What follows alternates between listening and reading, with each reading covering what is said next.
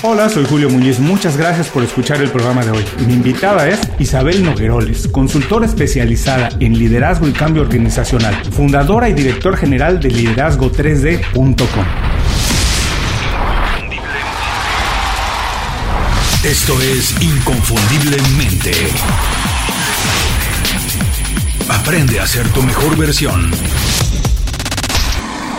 Isabel, bienvenida inconfundiblemente. Muchas gracias por hacer tiempo para platicar con nosotros, sobre todo ahora que para ti ya es muy tarde en Barcelona. De verdad te lo agradezco mucho. Isabel, por favor, cuando te preguntan a qué te dedicas, ¿cómo puedes explicarlo de la manera más sencilla para que todo el mundo lo entienda? Muchas gracias, Julio, por la oportunidad. Eh, muchas gracias por la invitación. Feliz de compartir con todos vosotros y admirada por el espacio que has creado en Inconfundiblemente. Eso que vaya de antemano.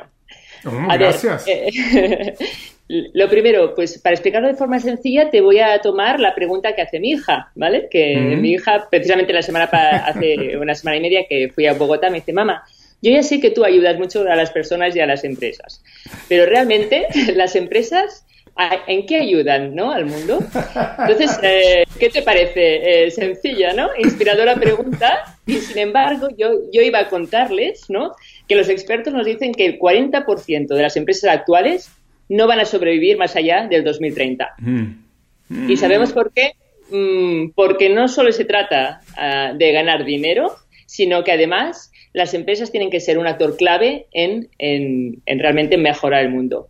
Y yo me dedico precisamente a eso, a que las, organizaciones no solo eh, sobrevivan, no, no, formen parte de esa estadística, sino que crezcan y generen valor, generen un impacto positivo a futuro.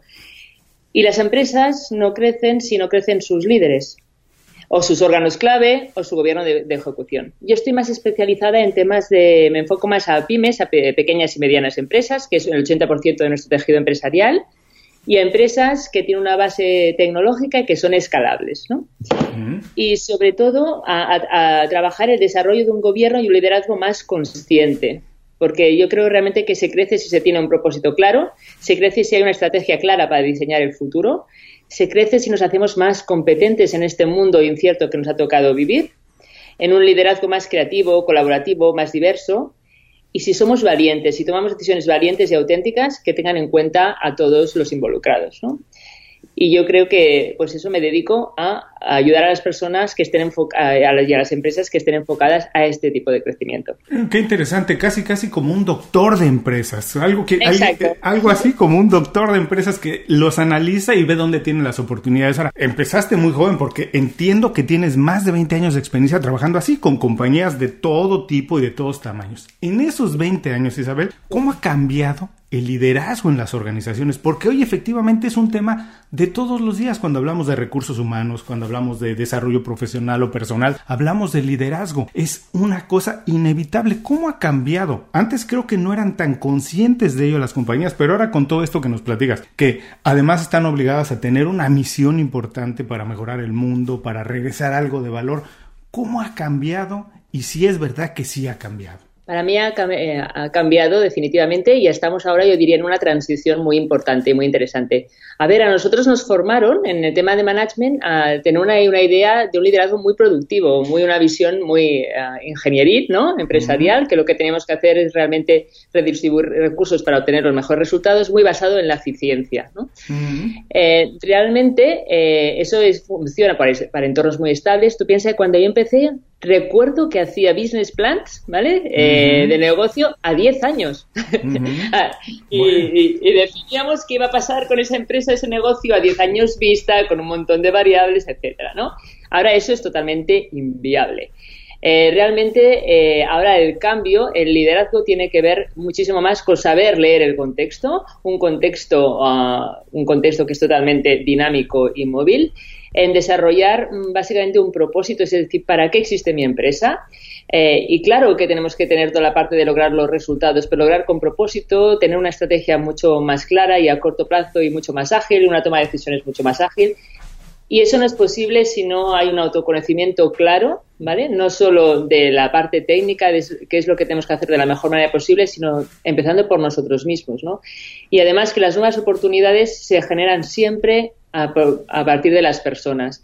Por tanto, una parte de cómo colaborar, cómo ayudar a otras personas a que se desarrollen. Crear líderes de líderes es una parte indispensable de, esta parte y también eso, crear un ecosistema. Antes podíamos pensar, trabajo desde mi empresa y estoy mucho más, un mundo mucho más endogámico. Ahora el mundo es mucho más holístico y realmente la colaboración, para mí, el futuro es, eh, las nuevas oportunidades vienen de la colaboración y, ahí hay que desarrollar esas competencias de forma muy creativa. El liderazgo en este siglo es un liderazgo creativo, no es un liderazgo simplemente de la eficiencia, sino que es un liderazgo creativo. Esto que decías al principio, que antes se podían hacer planes a 10 años, pero eso es hoy imposible de pensarlo, porque efectivamente las cosas están cambiando pues al momento que tú y yo estamos hablando es muy probable que la manera en que hagamos nuestro trabajo ya no se haga mañana, ¿cierto? Se tiene que estar actualizando nuestras habilidades y nuestra manera de ver el mundo todo el tiempo. Y se habla también hoy mucho de emprender, no únicamente las personas que trabajan por su cuenta, creo que también las compañías tienen que emprender esto que decías de estar innovando todo el tiempo. Eso significa emprender, lanzar productos nuevos, lanzar proyectos nuevos, experimentar, innovar. ¿Cómo se puede ser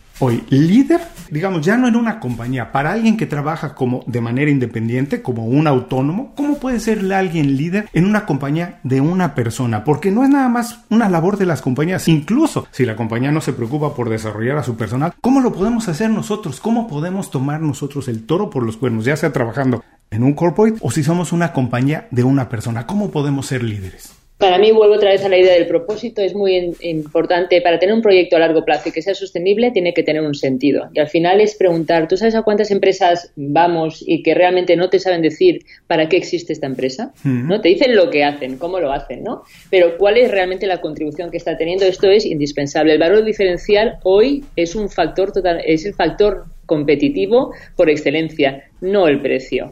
Entonces, nos han educado mucho en repartir el pastel, ¿no? Vamos a ser el líder y vamos a quedarnos, vamos a copar el mercado, cuál es el, la parte del mercado que me voy a quedar yo.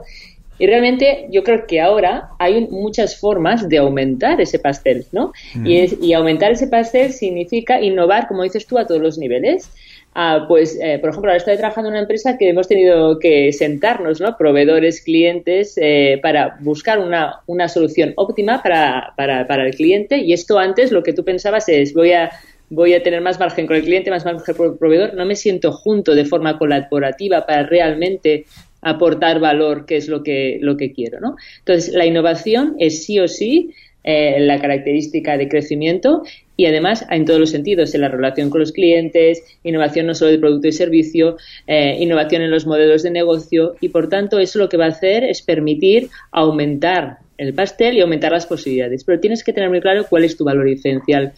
Tú primero y para que el, mercado lo pueda realmente también percibir. Esto que dices de que el pastel se puede aumentar, tienes toda la razón porque digo, no, no quiero decir que es muchísimo más fácil que antes, pero las personas que nos están oyendo deben sentirse afortunadas porque sí creo que hay más oportunidades de desarrollarse profesionalmente como independiente o de encontrar un trabajo. Digamos que los gatekeepers, las barreras de entrada se han bajado y mucha más gente está proponiendo, innovando, lanzando productos o creando compañías. Y tienes toda la razón, hay que tener un propósito porque hasta donde entiendo las generaciones nuevas no quieren encontrar un trabajo nada más por encontrar un trabajo, quieren trabajar en compañías que tienen valores alineados a los que ellas tienen, que regresan un poco más a la sociedad, que aportan de alguna u otra manera cosas que también a las personas les interesan, ¿cierto? Ahora, para todos los que nos están escuchando, Isabel, que de repente a lo mejor están perdidos, que a lo mejor tienen una compañía pequeña, como tú trabajas con pymes de 5 o 10 empleados, 10 o ellos mismos que son autónomos y no entienden, no saben todavía, no han encontrado cuál es su propósito. Danos, si puedes, dos o tres pequeños tips, ideas, consejos de cómo pueden hacerlo, porque de repente suena fácil decir,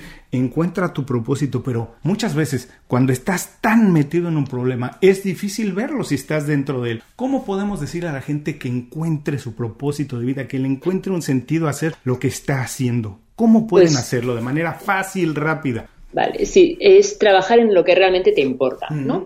Es decir, yo con mi trabajo al final lo que estoy entregando mi talento al servicio de algo. ¿no? ¿Qué es lo que quiero cambiar? Pues, por ejemplo, ayer eh, hablaba con una persona que, era una, una, gran directora de ventas de una multinacional y me decía, yo en mi próximo paso lo que quiero hacer realmente es trabajar para la Silver, eh, la generación Silver. Pensé, uy, qué interesante, ¿qué es esto de la generación Silver? ¿no? Y me dijo, Isabel, eh, estoy harta de ver ¿no? a personas de más de 50 años en, estas organizaciones que están saliendo, ¿vale? Eh, porque no las absorbe la, el parámetro de este de multinacional y que quieren realmente emprender. De hecho, los emprendedores de esta edad ya superan los jóvenes, ¿no? Y quieren realmente contribuir a, través de un servicio. Entonces, por ejemplo, e, ella pensaba en hacer algo en concreto para este colectivo ¿sí? Eh, y, entonces buscar el colectivo, la necesidad, ¿no? Y tener ese valor más diferencial. Y realmente ahí trabajarlo muy, muy bien con tu comunicación, etcétera. Si todavía alguien está perdido y piensa que pueden, podemos tener más ayuda, fijaos, la ONU ah, ya hizo la, agenda de los, los ODS, los Objetivos de Desarrollo Sostenible, y tiene 17 puntos en los que ah, se puso de acuerdo qué es lo que va a mejorar el mundo. Pues quieres trabajar en, fomentar ¿no? que haya, por ejemplo, el, cambio del clima climático, quieres trabajar ah, para un tema de, mejorar la igualdad de género, quieres trabajar, piensa más allá, en un propósito algo mayor de lo que realmente haces. Eso es lo que te va a generar ¿no? un compromiso con la sostenibilidad a medio plazo. Si no, vas a eh, y eso es lo que hace que los emprendedores de éxito ¿vale? que he tenido pues, pues la fortuna de conocer a, varios hace que tu proyecto se vaya redefiniendo en función de lo que haya pero el propósito siempre está entonces realmente trabaja para para lo que importa, qué es lo que es significativo para, ti y pon ponte manos a la obra. Y además, la mayoría de las personas con las que he platicado y todo lo que hemos leído es que al final del camino, la verdad es que lo que nos deja mucho más satisfechos es tocar más personas, ¿cierto? Nadie en el hecho de muerte dice, ay, me hubiera encantado comprar más casas o tener más automóviles. No, realmente lo que todo el mundo busca y añora cuando el tiempo empieza a escasear es tener la oportunidad de tocar más personas. Así que esto que dices de tener un propósito, de tener una misión tiene mucho sentido. Hay que trabajar por algo que sea más grande que nosotros, tocar más personas y que nuestro trabajo ayude a las personas a ser mejores. Esto tiene que ver con algo que me gusta mucho, que también comentas mucho en tus redes sociales, que es lo de alcanzar un liderazgo consciente. Si es esto, ¿qué es exactamente el liderazgo consciente y cómo las organizaciones pueden cultivarlo, Isabel? Para mí no hay cambio exterior si no hay cambio interior, ¿no? Entonces, lo primero que tenemos que, esa conciencia significa que yo soy capaz de entender, ¿no? El funcionamiento y de leer, en primer lugar, cómo actúo, cuáles son mis valores, qué es lo que realmente me da satisfacción, cómo me relaciono con otras personas, ¿vale? y, qué es lo que le doy más valor, etcétera, y cuáles son, digamos, mis potencialidades y cuáles son las cosas que realmente más me limitan, ¿no? Entonces, a Mm, siempre que, comienzo a trabajar con una organización y, ahora que estoy más en los órganos clave, en, los comités, es muy importante que sepamos nosotros como, junta directiva que decís ahí, ¿no? Eh, realmente cuáles son eh, nuestras fortalezas, ¿no? Ah, cómo funcionamos y tengamos el espacio de poder conversar con profundidad eh, realmente cómo podemos llevar entre todos a un mejor potencial esa compañía alineada, claro está, con sus, con sus retos estratégicos. Entonces, esto requiere de, de, un proceso que normalmente nos saltamos, porque desde la efectividad nos vamos directamente en qué, qué es lo que hay que hacer y no vemos qué es lo que hay en nosotros mismos que está limitando que, que, que eso vaya más. ¿no? Entonces la conciencia es indispensable y estamos en un mundo tan acelerado, con tantas disrupciones, que practicar este espacio de como de reflexión, ¿no? de, propio criterio, conversar y compartir con los demás, a que es aquello que realmente nos hace crecer o lo que nos hace de crecer como grupo, es muy importante. Y, para mí ha sido un diferencial cuando he visto compañías exitosas que, lo, que normalmente lo que hay son personas ¿no? detrás hay eh, personas que se han trabajado muchísimo y tienen esta parte de conciencia, esta parte de entender, esta parte de, expresar vulnerabilidad, esta parte de valentía, ¿no? Ante cuando un líder eh, es capaz de demostrarse vulnerable, realmente la seguridad que ofrece al entorno es muy alto. Y en cambio, estamos muy educados a, trabajar mucho más en, en lo que hacemos. Eh, muchas veces me paso el tiempo gestionando los egos que pasan en un grupo, ¿no? Eh, que es muy interesante. Entonces yo creo que hay que transformar, ¿no? Pues eh, el ego en, que nos realmente nos facilite esa conversación más auténtica con los demás para, para esta mirada más de, un bien común. ¿no? Y eso solo es posible si tú eh, te trabajas tú primero como conciencia y eres capaz de exponerte ¿no? de una forma a, ver cómo podemos mejorar entre todos. ¿no?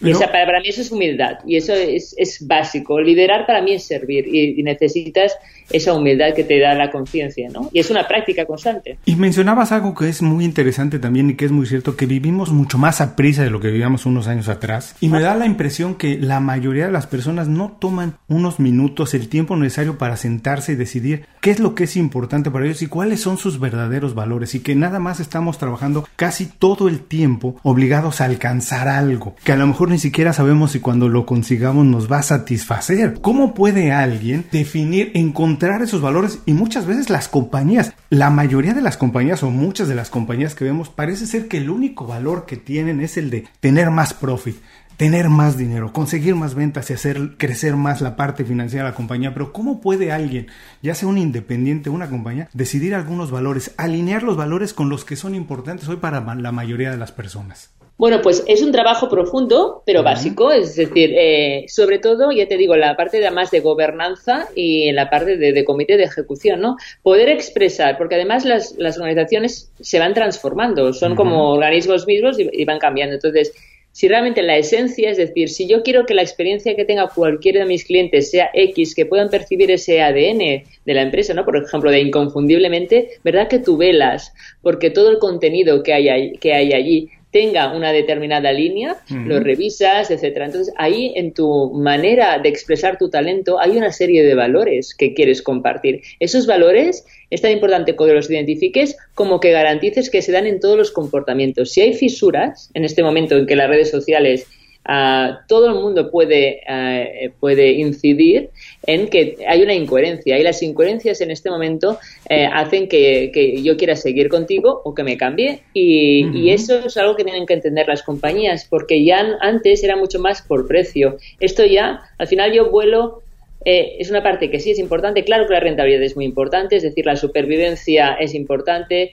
eh, el cash, generar cash para, para, invertir y crear nuevos proyectos es muy importante, pero es una consecuencia del cómo lo haces. No es solo el objetivo en sí mismo, es una consecuencia. Y personas que tienen eh, y que llevan organizaciones unos resultados a corto plazo solo basados en esta, en esta dimensión, seguramente quemarán a, las personas y aunque sean eh, lo consigan a corto plazo, esto no va a hacer que sea un proyecto sostenible. Isabel, yo he trabajado antes de, ser autónomo independiente, trabajé mucho en corporate por muchos años, eh, así que trabajé con muchos líderes, buenos, malos, de todo tipo, muchos jefes, compañeros, en fin, eh, tuve relación con muchísimas personas, algunas muy exitosas, pero todo esto que me platicas no es lo normal. Esto no es lo que pasa generalmente en las compañías. ¿Cómo te diste cuenta tú de que esto era importante? ¿Cómo llegaste a este punto en que dijiste, yo voy a dedicarme a ser casi, casi como hablamos al principio, un médico de compañías y profesionales, ayudarlos a ser mejores líderes, a formar mejores compañías, mejores profesionales y ayudar a las personas? ¿Cómo fue que encontraste esto que aquí tú podías aportar más valor? Verás, yo tuve una primera etapa de estos 25 años de trayectoria, una primera etapa ah, en una gran Big Four, ¿vale? En una compañía que hacíamos muchísimos proyectos y yo estaba especializada en el tema de cambio organizacional, ¿sí? Eh, y allí la verdad es que fue una escuela magnífica, ¿sí? Y yo me dedicaba básicamente al, impacto organizacional. definía organigramas, perfiles, ¿no? Cómo iban a hacer todos los cambios, cómo iban a quedar. Yo siempre he tenido una sensibilidad muy importante para las personas, porque creo que al final los cambios eh, se hacen siempre con las personas, no, no se hace el cambio como me decían, no, bueno, hay que hacer todo esto y ya veremos el impacto, ¿no? Entonces, eh, eh, que también hay, que vienen muchos directores generales, no, venga, es nuevo, cambiamos esto y no. El cambio es un proceso, entonces yo esa sensibilidad siempre la he tenido, siempre me ha gustado pero sí que yo creo que hay un punto de inflexión importante en mi vida que es cuando nace mi hija, ¿no? Mi hija mm. nació hace 15 años, esta que pregunta cosas súper interesantes, tengo, dos, tengo dos hijos, ella tiene... Pero fíjate, mi hija nació con una discapacidad, ¿no? Yo en ese momento estaba en un momento pletórico en mi trabajo que me encantaba, eh, había, ya te digo, que trabajamos un montón de horas, no me, no me lo planteaba, ¿no? Eh, eh, y disfrutaba ¿eh? aquí en experiencia nacional e internacional. Y cuando nació mi hija se produce un punto de inflexión en mi carrera muy importante porque mi hija nació con una discapacidad, ¿no? En ese momento, pues yo tuve que asumir que una promoción que estaba que estaba que me la había ganado, pues tenía tuve que renunciar a ella, ¿sí? Eh, eh, tuve la compañía de seguros que tenía mi compañía me decía que no aceptaba a mi hija, ¿no? Entonces ahí me di cuenta, fue cuando empecé yo a entender la, sensibilidad de lo que es eh, un desarrollo, un gobierno corporativo realmente consciente, ¿no? Es decir, el impacto de todo aquello en mí mm, me hizo un punto de inflexión importante. Eh, seguí en, esa línea un, año y medio más, ¿no? Hasta que ya eh, tuve un, tema importante de valores y decidí, después de, un asesoramiento que hicieron en la misma empresa, que me, acuerdo que me dijo una persona que a nivel directo me dijo, mira, usted tiene que, será mucho más efectiva siendo asesora, ¿no? Mm. Que no estando dentro de, la, de, todo lo que es, porque yo estaba como, bueno, esto es lo que es, lo acepté, ¿no? Soy mujer, ¿vale? En ese momento es que era así, yo lo veo, pero soy así, he tenido, ¿no? Tengo una hija, tengo este, este reto, sigo trabajando, pero acepto lo que el sistema me está diciendo, ¿sí? Y realmente eh, aquella persona que, era un potencial me dijo, no, no, eh, tú tienes potencial, confía en la vida y sigue tu intuición, ¿no? Entonces, a partir de ahí eh, me dediqué, empezó mi, mi, carrera más de emprendedora, ¿no? Desde hace 15 años, desde la segunda etapa. y realmente, pues allí tuve la fortuna de, de que ese conocimiento uh, fue mucho más horizontal, es decir, trabajé con muchas empresas y la, vida te va llevando pues estas conexiones, ¿no? Yo siempre tenía una visión mucho más endogámica, ¿no? Es decir, me relacionaba con los mismos tipos de personas, etcétera. Eh, al, crear mi propio proyecto, ah, pues lo bueno es que entré, sobre todo otro tema muy importante, entré en contacto con un grupo de, líderes, ¿vale? No sé si conoces, hay a, nivel ah, internacional una red que ayuda a, directores generales o consejeros delegados a ser mejor líder, que se llama YPO, que, que creó una persona a los 40 años que tuvo este rol y quería ser mejor persona. Mm. Y yo trabajé aquí en el, en el capítulo español con un grupo que para mí también fue eh, durante tres años un cambio muy importante, porque yo ahí me di cuenta que sí, que era posible eh, pues tener valores tener empresas con sentido y con propósito y que además eso estaba directamente relacionado con eh, la inversión que hacía esas personas en su propio crecimiento personal y profesional, ¿no? En evaluar continuamente su impacto y este, este tema que, que eran los círculos, pues lo que hacía es que una vez al mes, ¿vale? Trabajábamos sobre qué le pasaba a cada uno con, eh, durante lo más relevante y cómo el grupo podía ayudarle como si fuera su propio consejo asesor para ese, facilitar ese cambio, ¿no? Para mí eso fue un punto también de inflexión muy importante, ¿sí? Eh, y al, si yo miro mi vida, o sea, todas, realmente mi crecimiento personal y profesional ha ido ligado a puntos y a cambios importantes que me ha traído la vida, ¿no? Pues este grupo hizo que trabajara más con con este tipo de emprendedores, ¿no? Conocer todo el sistema emprendedor. Para mí fue muy importantísimo que la parte de emprendeduría tiene que estar en todas las organizaciones, no solo los emprendedores y las empresas tal cual, ¿no? En otras líneas, sino después también, ah, pues, eh, hace, entonces fui desarrollando eh, proyectos y, y, también tuve también otro punto importante, uh, con, con la muerte de, de, mi padre de forma repentina, que tenía una pequeña empresa de ingeniería y allí tuve también que, hacerme responsable de esta parte, ¿sí? Y, mm. montar toda la parte del consejo y tal para que pudiera crecer sola sin necesidad de ese equipo.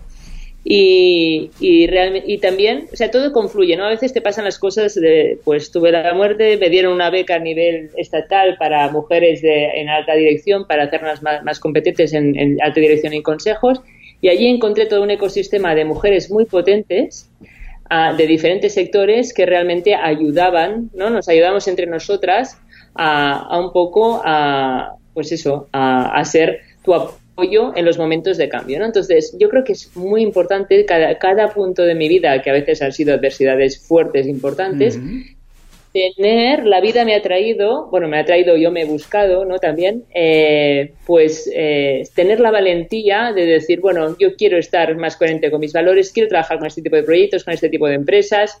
Evidentemente, pues todos tienes, cuando empiezas a emprender tienes tus rachas, pero yo te diría que me ha ido muy bien y lo importante es también generar ese sistema, ese ecosistema de relaciones de lo que realmente te importa, ¿no? Eh, con personas, eh, con personas que para mí o con entornos que realmente han sido muy nutritivos y que han hecho que todavía sea mejor persona y mejor profesional. Por, lo cual, de hecho, hace, de ese punto de inflexión que en aquel momento fue pues tener a mi hija en ese momento y, renunciar ¿no? a mi carrera que yo, que yo pensaba en aquel momento en la multinacional, en aquel momento pensé como lo peor. Ahora lo veo y, dicho, y digo, pues gracias a la vida, porque en ese momento no lo entendía, pero me ha hecho confiar en que la vida eh, realmente te pone los retos eh, a la medida de, los aprendizajes que tú vas a hacer, ¿no? Y eso es una constante que he visto en muchos de los líderes que realmente admiro, ¿no? yo soy una fan acérrima de los storydoers y hay muchas personas así que son menos visibles, ¿no? Y que están haciendo, y hay muchas empresas así, o sea que el sistema de empresas, y estamos, eh, lo que pasa es que estamos en transición, porque antes eh, lo, lo dábamos como normal y eso requiere un cambio de mentalidad, ¿no? Pero estamos en ello y hay que buscar a más activistas de este tipo que los hay, que lo que hacen es que quieren que su empresa pues eh, y hagan lo que hagan, ¿eh? no tanto el sector industrial, de los diferentes sectores más tradicionales a los sectores más innovadores. Yo creo que es importante, como te he dicho, pues buscar el propósito de la compañía, eh, y, prepararte como líder y tu equipo líder para, para, que realmente esto sea posible. Isabel, primero que nada tengo que agradecerte tener la confianza de contárnoslo así tan transparente, de verdad te lo agradezco y además te escuchas muy plena después de todo el proceso que has vivido, te escuchas feliz y eso se nota en tu trabajo, quien tiene oportunidad de, de conocerlo y de seguirte en redes sociales se va a dar cuenta de ello. Pero has dicho de verdad que música para mis oídos, no por los momentos trágicos que tuviste que vivir, porque son los momentos que definen nuestra vida, la vida realmente está definida por 10, 20 eventos que suceden en nuestra vida realmente cuando pasan estos eventos trágicos o cuando decidimos casarnos o cuando decidimos estudiar una carrera, aceptar un gran trabajo, mudarnos de ciudad, algo así, pero son eventos que transforman nuestra vida. Y como tú bien nos has dicho, hay que crecer a esos momentos. La verdad es que nunca estamos listos. Si esperamos a estar listos, es que nunca va a llegar el momento de crecer. Realmente tenemos que crecer cuando las oportunidades tienen que darnos un poquito de miedo, tienen que ser un poco difíciles, pero es cuando tenemos que atrevernos a llenar esos nuevos zapatos. Y solamente así lo hacemos, solamente así es la manera de crecer. Crecer significa hasta cierto sentido dolor, porque es la única manera que uno crece cuando siente un poco de dolor. Y hay solamente dos maneras de estar, o creciendo o muriendo. Y por eso yo prefiero mantener todo el tiempo un poquito de dolor, que las cosas me cuesten un poquito más de trabajo de lo que siempre hago. Como también bien decías, no estamos completos, somos una versión beta de lo que podemos ser y todos los días tenemos que crecer un poquito más. En este proceso, como me decías, que alguien te dijo que tú podrías ser mucho mejor consultor que trabajando en un corporate o algo, ¿tuviste además de esta persona alguien más que te fuera una inspiración, un mentor, alguien que te dijera más o menos por dónde, como hacer alguien a lo mejor que también para ti pudiera ser inspiración, una guía, alguien que dijeras sus valores, su manera de trabajar me gusta, quisiera incorporar eso también a mi vida y a mi trabajo? A ver, em, sí, eh, durante mi vida he tenido muchísimas personas que me han inspirado mm. positivamente. Yo creo que en aquel momento que me sentí bastante perdida, ¿no? Le digo, cuando hay un cambio de influencia importante, recordé a un, a un eh, jefe mío que tuve alemán en un proyecto internacional que justo estuvimos trabajando un año para una empresa del sector farmacéutico que teníamos que cambiar, bueno, muchas partes de Europa. Yo con aquella persona eh, aprendí muchísimo, ¿no? no sé, realmente un líder hace que, que, tú crezcas de forma exponencial más allá de lo que tú mismo hubieses pensado, ¿no?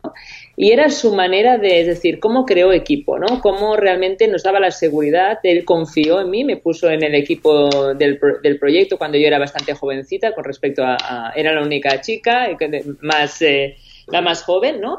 Y estábamos cambiando muchos temas eh, a nivel de, bueno, de, de la organización financiera. Y, recuerdo el trato, ¿no? Es decir, era una persona que te exigía mucho, es decir, que tú crecías, que, te, eh, que había un tema de reto importante, que te, que te exigía, que realmente, pero te apoyaba con un grado que te daba mucha autonomía, y, pero si pasaba algo, él estaba detrás, ¿no? Eh, y luego hacía sobre todo una parte que para mí ha sido muy importante en mi vida, que es la evaluación continua de decir, bueno, ¿qué hemos aprendido? Las lessons learned, ¿no? ¿Qué hemos aprendido de esto? ¿Qué podemos mejorar? Y esto era el, ADN de cada día, ¿no? Luego también trabajaba mucho el equipo, es decir, la, la, inclusión de todos, todos somos diferentes, pero ese respeto, ¿no? Ese respeto institucional a, tus compañeros, ese respeto para sacar lo mejor también de los demás y que tú tienes una responsabilidad no solo contigo, sino con todas las personas con las que estás trabajando. Entonces, estos valores para mí fueron muy importantes. Y de hecho me pasó una cosa muy, muy bonita porque yo perdí el, contacto y lo recuerdo perfectamente y, y, el año pasado me encontró a través de Twitter, ¿no? Porque él es, no tiene ni no tiene redes sociales, etcétera, y vino a Barcelona con su hijo y, hmm. tuvimos una charla muy bonita de decir, ostras, ¿sabes? Entonces, realmente, eh, claro, es que el trabajo te da muchas posibilidades. Hay muchas personas que han ejercido en mí una influencia muy positiva. Yo soy lo que soy gracias a las experiencias y gracias con las personas que me he cruzado. Igual a algunos como él tenía, digamos, una tenía directamente una responsabilidad porque era mi jefe, pero hay otras que no, otras ha sido una conversación, ¿no? Otras ha sido que te ha regalado mm, pues una metáfora, conversaciones que realmente han hecho un cambio, ¿no? Y yo creo que eso es muy importante, saberlas agradecer, saberlas recibir y eso ah, significa que ante todo uno es persona, ¿no? Y, ser persona y ayudar a otras personas ¿no? a que lo sean, como decía San Exupéry, lo, lo, más bonito del amor es ayudar a, realmente a alguien a ser quien es. Esa vocación de servicio, para mí, eh, no veo otro ejemplo mejor que el liderazgo. Y hay, y luego he buscado más referentes mujeres también que me han ayudado mucho porque estaba pues carente de, mujeres en el área de negocios ah, con estos valores, ¿no? Porque yo miraba para arriba y siempre veía hombres. Mm. Entonces, pero hay muchas personas y de diferentes niveles que realmente han generado un cambio en mí y a las cuales yo siempre les estaré eh, inmensamente agradecida. Y sabes que me encanta y te lo voy a agradecer que hablas todo el tiempo de ser mejor persona y que hablas de ellos como personas porque estoy de acuerdo, no puede haber buen líder si antes no es una buena persona, no puede haber un buen profesional si antes no es una buena persona. Si alguien se despierta de malas todo el día y es un mal vecino, un mal compañero, no puede ser un buen profesional. Primero, lo primero que tenemos que hacer es buenas personas para después poder dar lo mejor de nosotros, si no es imposible prácticamente. Exacto. Y todos nosotros llevamos nuestras mochilas, ¿no? Como yo he hecho el Camino de Santiago, no sé, ¿sabéis qué es el Camino de Santiago? Eh, yo lo hice, y, mira, ah, no, no, no lo hice, fui, muy ah. tramposo. Llegué en, auto a Santiago, llegué a tomarme una ah. cerveza y a comerme una tarta a Santiago, pero conozco perfectamente de lo que se trata. Yo es un camino iniciático que hice sola porque a veces esta parte de, una parte importante es tener un tiempo para poder reflexionar, ¿no? Para poder aislarte, ¿no? Es decir, tomar perspectiva. Entonces, a veces lo puedes hacer fuera de tú, ¿no? Como yo siempre me reservo pues unos días al año para hacer esta catarsis, una revisión, etcétera, que creo que es parte de, esta mejora personal y profesional y ponerte objetivos, ¿no? Para el año que viene. Pero también esta perspectiva, ¿no? De decir, bueno, un momento, paro, ¿no? Eh, me voy eh, y reflexiono y qué es lo que puedo ¿no? Eh, contribuir, qué me ha servido, qué, aprend soy una eterna aprendiz y eso es uno de también de las características que veo en los líderes y en las líderes que más admiro, ¿no? esta parte de aprendizaje, esta parte de humildad. Pues mira, igual no, no, tengo todas las respuestas, pero vamos a ver cómo confío en que las vamos a tener y entre todos vamos a llegar a una solución, ¿no? Mm, yo creo totalmente en esto. Visita inconfundiblemente.com. Descarga nuestras herramientas y aprende a ser tu mejor versión.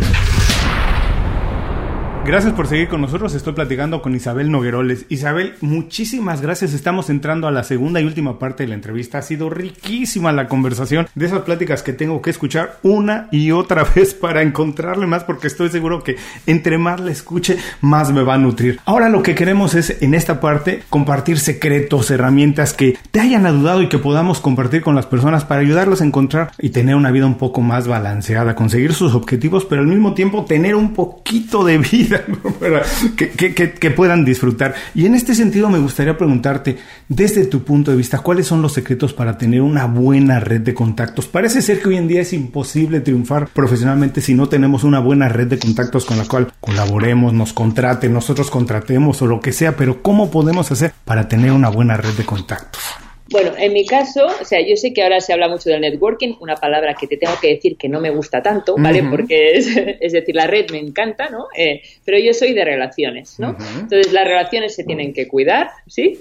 Eh, y las relaciones lo que te lleva es eh, a nuevas oportunidades, a nuevas mm, ideas y, y, sobre todo a, a, confrontarte, ¿no? Eh, a explorarte un poquito más y a conocerte más.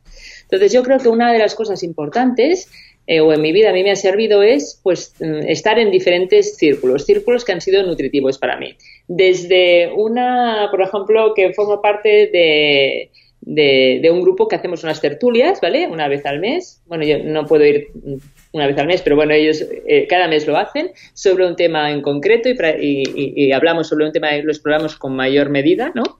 Y aquí tienes a, de diferentes sectores, filósofos, científicos y tal, que me encanta, ¿no? Porque dices, bueno, vamos a comer y realmente te nutres. Entonces, nutrir círculos que te nutran personal y emocionalmente ¿sí? Luego, círculos en los cuales tú realmente lo que te decía antes, ¿qué es lo que me importa? Entonces, yo he llegado a la conclusión que en mi vida, por la razón que sea, me importan tres cosas, ¿no? Pues que los negocios sean de una forma más consciente y por eso uh, creé hace unos eh, cuatro años la Fundación Capitalismo Consciente en España y allí pues también estoy contribuyendo con mis compañeros a ver qué podemos hacer para, para las empresas que realmente quieren transitar eh, este modelo, pues cómo ayudarlas, cómo pues realmente limar pues todas las em, eh, las dificultades que tienen, cómo puedes conocer a otras que te sean referencia, es decir, esto, esto me importa y por tanto creo, ¿vale? Un ecosistema que me ayude también a ello. El tema de, por ejemplo, de la igualdad de género, el talento sin género, o sea, yo creo mucho y he sufrido mucho eh, en, en, una posición, pues a la que llegas a una posición de influencia, normalmente siempre está copada entonces, estamos trabajando ah, con un grupo de mujeres en incentivar a, los niveles de influencia de decisiones de, lo que, donde se toman las decisiones que realmente es posible que tengan en cuenta esta diversidad, diversidad de género, diversidad intergeneracional, no diversidad de competencias, pero ahí como y con otras mujeres que estamos haciendo mucho, es decir, por este es otro de mis propósitos. Y el tercero tiene que ver con claramente con la inclusión, porque al final yo quiero que mi hija esté en un mundo mejor del que a mí me ha tocado vivir, ¿no? Que no te pregunten, bueno, y tu hija va a estar en otro, ¿no? En otra dimensión, pues no podrá ir, como me, dijeron, pues no podrá hacer inglés porque no lo va a entender. Y mi hija, eh, eh, es decir, todo es adaptable y es creativa y ya te digo que tiene muchísimas más capacidades de muchas personas que conozco. Pero eh, trabajar en ello, en cambiar este mindset, también es parte de, y, estoy en un, allí también en un ecosistema, ¿no? Es decir, hay una aula de emprendedores que tenemos con discapacidad que yo es, es un regalo, ¿no? Que realmente eh, en las sesiones, pues verás, tienen muchas dificultades, pero la dificultad principal la tengo yo las primeras veces en entender, ¿no? Cómo voy a poder transmitirles y ayudarles, y todos ellos están iniciando una empresa, o sea, muy interesante, ¿no? Entonces, esto es buscar un ecosistema con un propósito para mí es muy importante. Luego, otra parte sería la presencia, es decir, ah, pues que te conozcan, estar físicamente, que esto a veces nos da pues mucha pereza, ¿no? Sobre todo a las mujeres que luego dices, bueno, me voy corriendo del trabajo, me voy con mi familia. Entonces, a veces tengo que tener tiempo para estar en la presencia de los foros pues es interesante es, eh, entender ahora la geopolítica en este momento, pues voy ahí. Entonces tú vas conociendo a personas, ¿no? Y esto es importante. Y otro tema es la visibilidad, ¿no? Yo te tengo que decir también eh, la visibilidad, por ejemplo, las redes sociales son un gran, un gran aliado, ¿no? Gracias a eso, hoy estoy hablando contigo que estás en Miami, mira qué bien, ¿no? O hace dos semanas me fui a Bogotá porque alguien había ah, en, un, en un congreso de gobierno corporativo y, haciendo la, ponencia principal porque alguien había leído un artículo y hemos hablado y, quería que estuviese allí presente para compartir con los colegas de este país sobre las prácticas en empresas, ¿no? Mm. Ostras, esto es eh, unas grandes oportunidades. Pero claro, yo te tengo que decir que no es mi expertise, ¿no? Yo mm, soy más del... Yo me gusta mucho la relación personal, ¿no? Es decir, que de conocerlos, yo creo que ese al final es la calidad para mí es importante y por eso, como siempre, lo importante no es lo que haces, sino también cómo lo haces. Yo creo que esta parte de, crear red de relaciones es muy importante. Cuando se convierte en algo instrumental, que también me pasa, no se te habrá pasado pues que te contactan y tal, y cuál es el objetivo y que voy a conseguir esto de ti, yo a mí esto no me gusta, ¿no? Entonces, sin nada, cuidado, ¿no? Es decir, red, red, sí, eh, siempre te llevará mucho más, pero la calidad eh, y la humanización que nunca la perdamos. Y sabes algo que yo no me canso de repetir, que también tú dijiste y me encanta, esto de tener un círculo variado de personas, que decías que vas a charlas donde hay científicos, cosas así, efectivamente, porque si siempre hablamos con las mismas personas, es imposible innovar. La innovación siempre viene de campos ajenos al que nosotros trabajamos todos los días. Ver cómo trabajan, cómo resuelven un problema en otro país y cómo podemos incorporarlo, cómo otra industria resolvió un problema que nosotros tal vez no sabemos cómo hacerlo y cómo podemos incorporarlo incorporar eso a nuestro trabajo. Así que yo siempre recomiendo eso, hablar con personas de otras industrias, hablar con personas de otros países, eso enriquece muchísimo. Hay que tener círculos amplios, variados, completamente de acuerdo. Las recomendaciones de Isabel, no se olviden, estarán en las notas de este programa. Ahora Isabel, por favor, recomiéndanos un libro, una película, un podcast, un blog, lo que tú quieras recomendarnos y dinos por qué no lo recomiendas. Eh, difícil, ¿eh? Un libro porque yo... Es difícil. esta pregunta es tramposa, yo lo sé, sobre todo para las personas que nos encanta leer, porque escoger uno es muy difícil. Acaba casi siempre uno recomendando el que está leyendo en el momento. Vale, pues mira, te voy a recomendar para un poco ser coherente, ¿no? Es decir, como hay muchas recomendaciones que siempre son hombres, ¿no? De que escritores voy también a poner en valor, ¿no? Entonces, eh, por ejemplo, uno de, de Cycle Way, ¿vale? De A Leader in, Every Share, eh, de, mujeres eh, eh, americanas que trabajan todo el tema de cómo crear la comunidad, cómo hacerte fuerte a partir de la comunidad y que establecer toda una serie de, decisiones compartidas y colegiadas, un propósito común, etcétera, es muy interesante. y también, también el que me estoy leyendo ahora se llama La Trenza, de, que son tres historias de tres mujeres en diferentes países, mujeres realmente valientes, valientes que más allá, una de la India, que más allá del, mundo que le ha tocado vivir, eh, deciden hacer un paso adelante eh, y que al final pues también tiene toda esta parte de conexión, ¿no? que las tres historias están entrelazadas. ¿no? A mí las historias que hay de, de las personas me encantan Y por eso también pues te recomendaría yo que es, por ejemplo, la película Figuras Ocultas, ¿no? Es decir, cuántos héroes eh, y anónimos hay detrás de tantas de, las grandezas, de muchas cosas que, son la grandeza y que nos hacen evolucionar como, como comunidad. Vale la pena que todos eh, tengamos en cuenta, las admiramos y que incentivamos eso dentro de nosotros. ¿no? Todo el mundo puede realmente crear un cambio positivo en su entorno más cercano. Ah, completamente de acuerdo. Y les recuerdo para quien está haciendo ejercicio, para quien va manejando y no puede tomar nota ahora, también regrese un poco más tarde a las notas del programa y ahí estarán las recomendaciones de Isabel. Isabel, ha sido fascinante. Por favor, por último, danos un buen consejo para que las personas se queden con él el resto del día. ¿Y cuál es la manera más fácil de saber, conocer más de tu trabajo y ponerse en contacto contigo?